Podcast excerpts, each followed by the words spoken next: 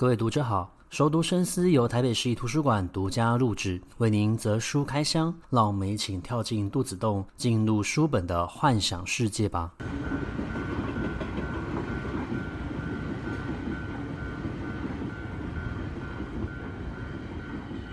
各位读者好，欢迎回到熟读深思。这一季是我们第七季的节目。那这一季我想要以一个比较不同的方式来编排我们整季的一个节目内容。从一个作家的角度，那一一位作家他在进行小说撰写的时候，他会先进行田野调查。田野调查不单只是到了实地进行采访而已，或许你也会跟一些人有所接触哦。同时呢，你会去搜集大量的资料来进行阅读整理，最后呢，才把把你所收集到的这一些资料转变成小说里面可以参考依据的一个内容。那这一季呢，我们是三集的一个节目，我们每一次都会选择一个主题。那从这个主题，我们会去发想适合的哪一些书籍内容来推荐给大家做阅读。那第一集的节目呢，比较跳痛，我们呢就从一个育儿的角度，因为我最近对于育儿这件事情很有兴趣哦，时常在听我们身边的这些同事们，他们大部分的人已经都结婚了，不论是男女。那这些结婚的呃同事们呢，他们就开始有了自己的小孩，那也请了育婴假，准备要花很多的时间来陪伴他们成长。那其实这些婴儿也好，幼儿也好，他们每一个阶段都会有不同的一个生命表征的一个出现。那当然的，很多时候我们看很多的书，不见得对于我们的育儿有所帮助，因为每一个小孩的情况都是不同的，是特殊的。但是还是会有一些书籍是可以供作参考的。那这次呢，我选的这一本书，它叫做《零到三岁全方位育儿圣经》。为什么会选这本书呢？是因为我觉得这本书里面，他把一个小孩从零岁到一岁六个月，然后到两三岁，容易发生的一些情况，以及家长可以注意到他一些成长的一个生命表征呢，写得非常的详细跟清楚。包括什么时候你可以开始准备副产品，那有哪一些嗯、副食品是容易让幼儿比较容易可以接受的，那哪一些产品可能比较容易产生过敏的反应，必须要暂缓。那每一个阶段在使用所谓的一个副食品的时候，他可能都要注意到小孩是否可以吞食。那什么时候你也可以开始训练你的孩子自己可以使用汤匙？那在这之前，你可能必须要先把食物变成一个棒状，先让他熟悉学习如何可以用手去抓食物来吃。那接下来他才有办法可以去操纵所谓的个。汤匙哦，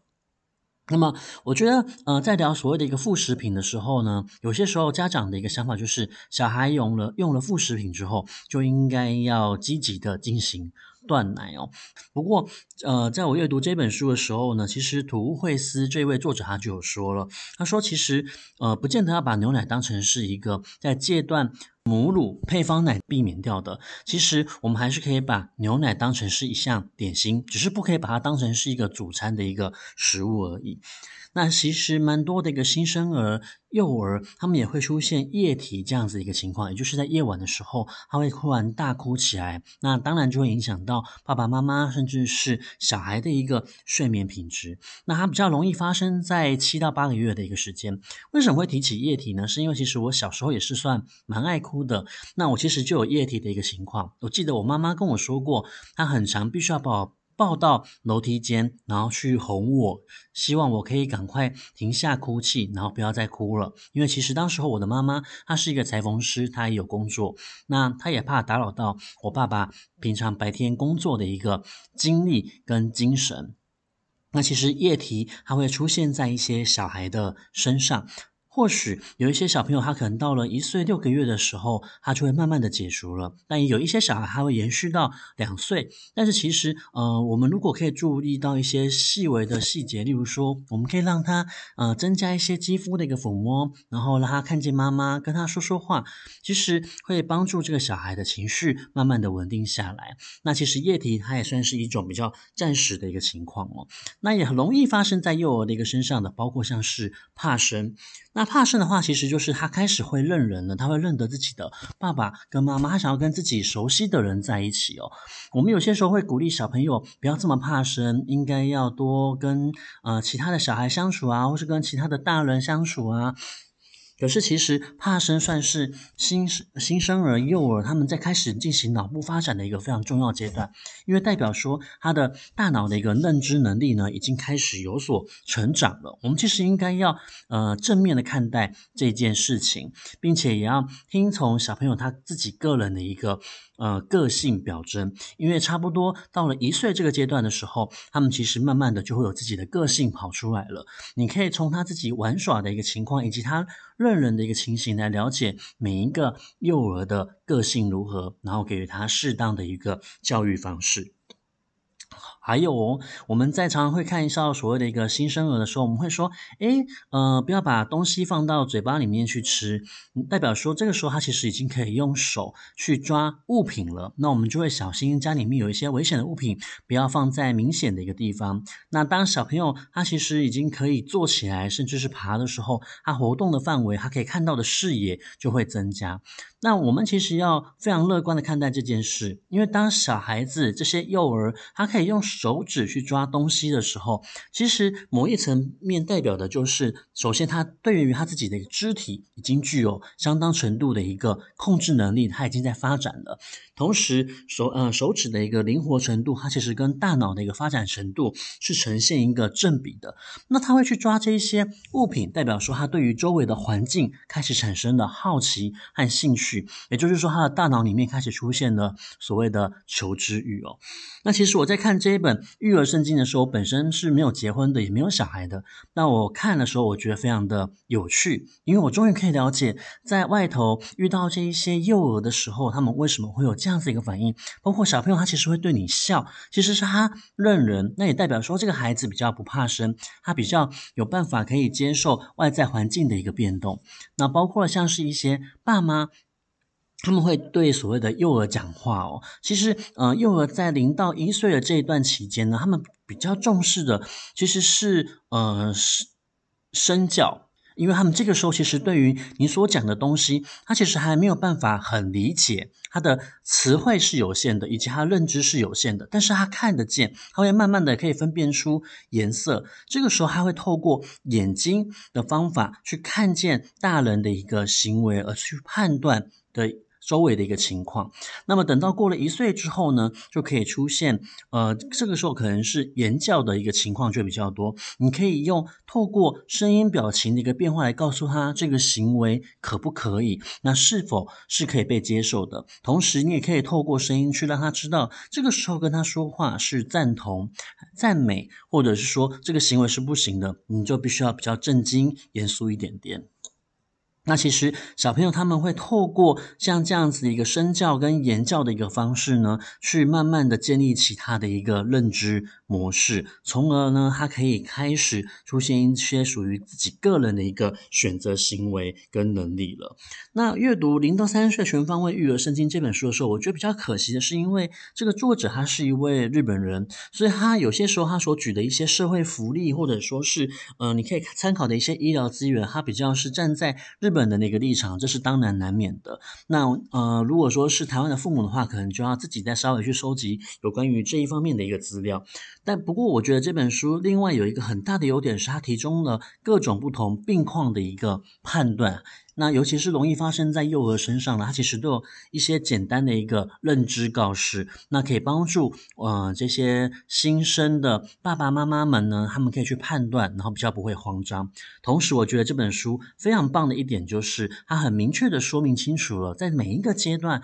妈妈要做什么工作，爸爸其实也要负责做什么工作。它其实有性别平等的概念在里面。那育儿本身就不是妈妈的一个责任跟义务，其实我们生下的一个小。小孩父母双方，他们都要负起教养的一个责任。那这个时候，其实爸爸的支持是很重要的，甚至在是时候的时候，爸爸可以减轻妈妈的一个负担。那他有一些时间可以去休息，做自己的事情，有点像是呃喘息服务。那其实对于整个照顾小孩的一个品质，也会有所提升哦。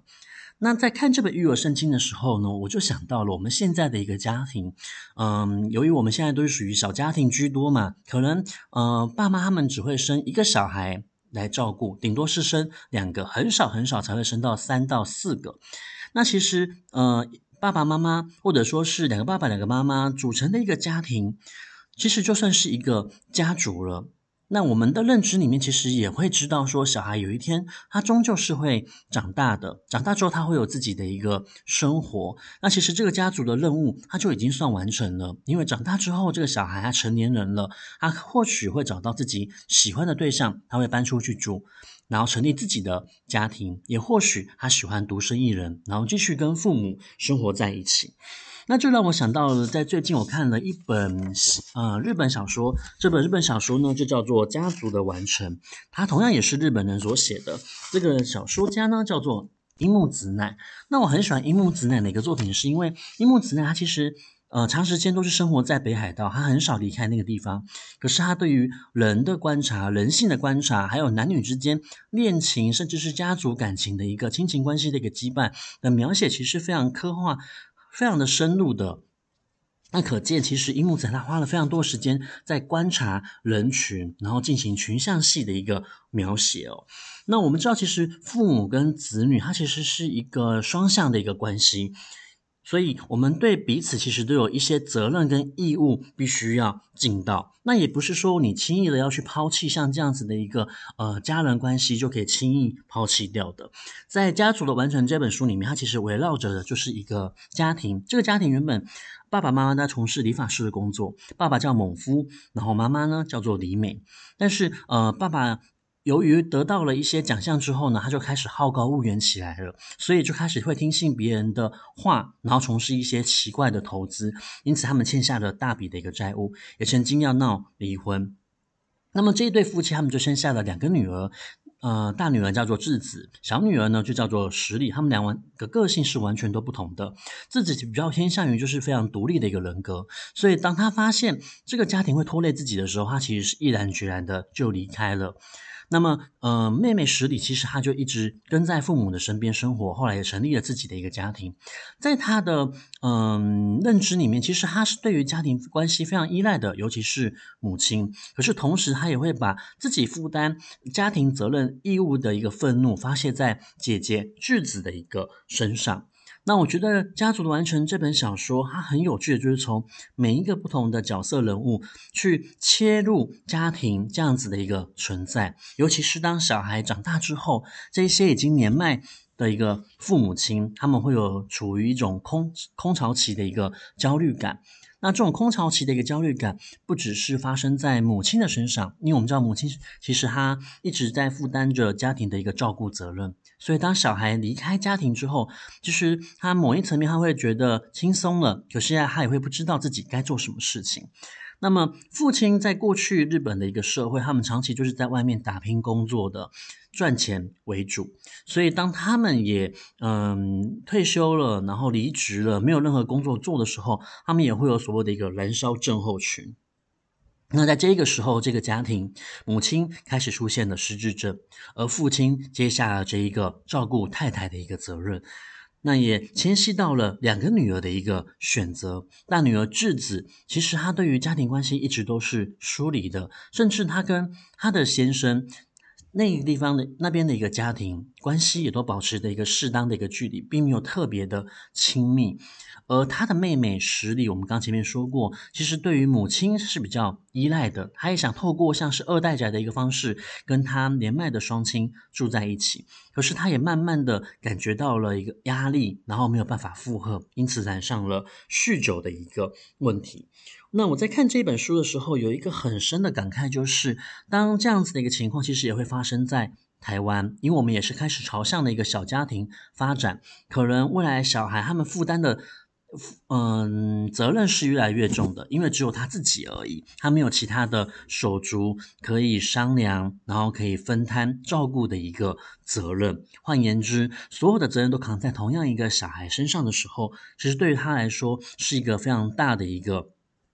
压力。那我也想到了，在过去有一部电影叫做《游山节考》，它其实讲的就是在日本的一些呃乡镇，或者说是非常远的一个部落，他们会有所谓弃老这样子的一个习俗，也就是认定老人他没有生产能力了，所以等到他年纪年满一定的一个年龄，例如说七十岁的时候，他们就会把老人带到身上，然后让他饿死，来减少对于这一个降低对于这个家庭的一个负担。那其实尤山杰考他所表达出来的，也就是对于未来的一个当代的一个社会，我们对于这一些老人的照顾，那尤其是我们的呃整个社会模式、家庭结构已经慢慢调整成一个小家庭的时候，这些独生的子女们，他们到底要如何去面对年迈双亲需要负起的一个照顾责任呢？所以在看这本小说的时候，我觉得其实他的问题看似是发生在日本这样子的一个社会，其实也已经发生在台湾了。那我们需要思考的就是，我们的政府其实可以提供哪一些必要的一个协助，例如说现在已经有所谓的一个长照服务了，那也有提供喘息这样子的一个服务机制，让这些长期照顾长者的年轻人或是中年人们，他们可以稍微的喘一口气，那也提供相当的一个社会资源。去协助他们。不过，我觉得最重要的还是在于说，呃，我们过去传统的一个观念是觉得要养儿防老，但是，呃，等到我们进入到现在这样子的一个社会的时候，有一些父母亲或许巴不得希望，呃，他的小孩可以跟自己保持着适当的一个距离，不要这么的近。因为或许，呃，小孩才会变成是这一些年迈双亲的一个负担，也说不定。那其实，呃，我最近在撰写像这样子的一个家庭小说的时候，感慨是比较深的，而且会慢慢的去思考。小孩对于父母来说究竟是怎样的一个存在？我们会自然的产生母爱吗？同时，当这些小孩长大之后，他对于他的一个双亲抱持的是怎样的一个看法跟观点？那我觉得这其实是蛮有趣的，因为人本身就是思考的一个动物。那每一个人的思考模式不同，看待同一件事情的眼光角度还有看法也会不一样。那提供给大家，呃，在今天听过这样这一集节目之后呢，也或许可以去思考，我们跟我们自己的父母保持的关系如何，距离如何，以及我们是如何看待彼此慢慢，嗯、年老或者说是慢慢的长大成人之后，我们之间彼此关系距离是如何去进行调配跟安排的。那今天我们介绍的就是这两本书，《零到三岁全方位育儿圣经》以及。呃，家族的完成，那前一本算是工具书，后本算是小说。那其实他们的主题却刚刚好，蛮一致的。如果您喜欢我们今天节目内容的话，也欢迎分享给你喜欢阅读的朋友。那我们下一集的空中书房再见，拜拜。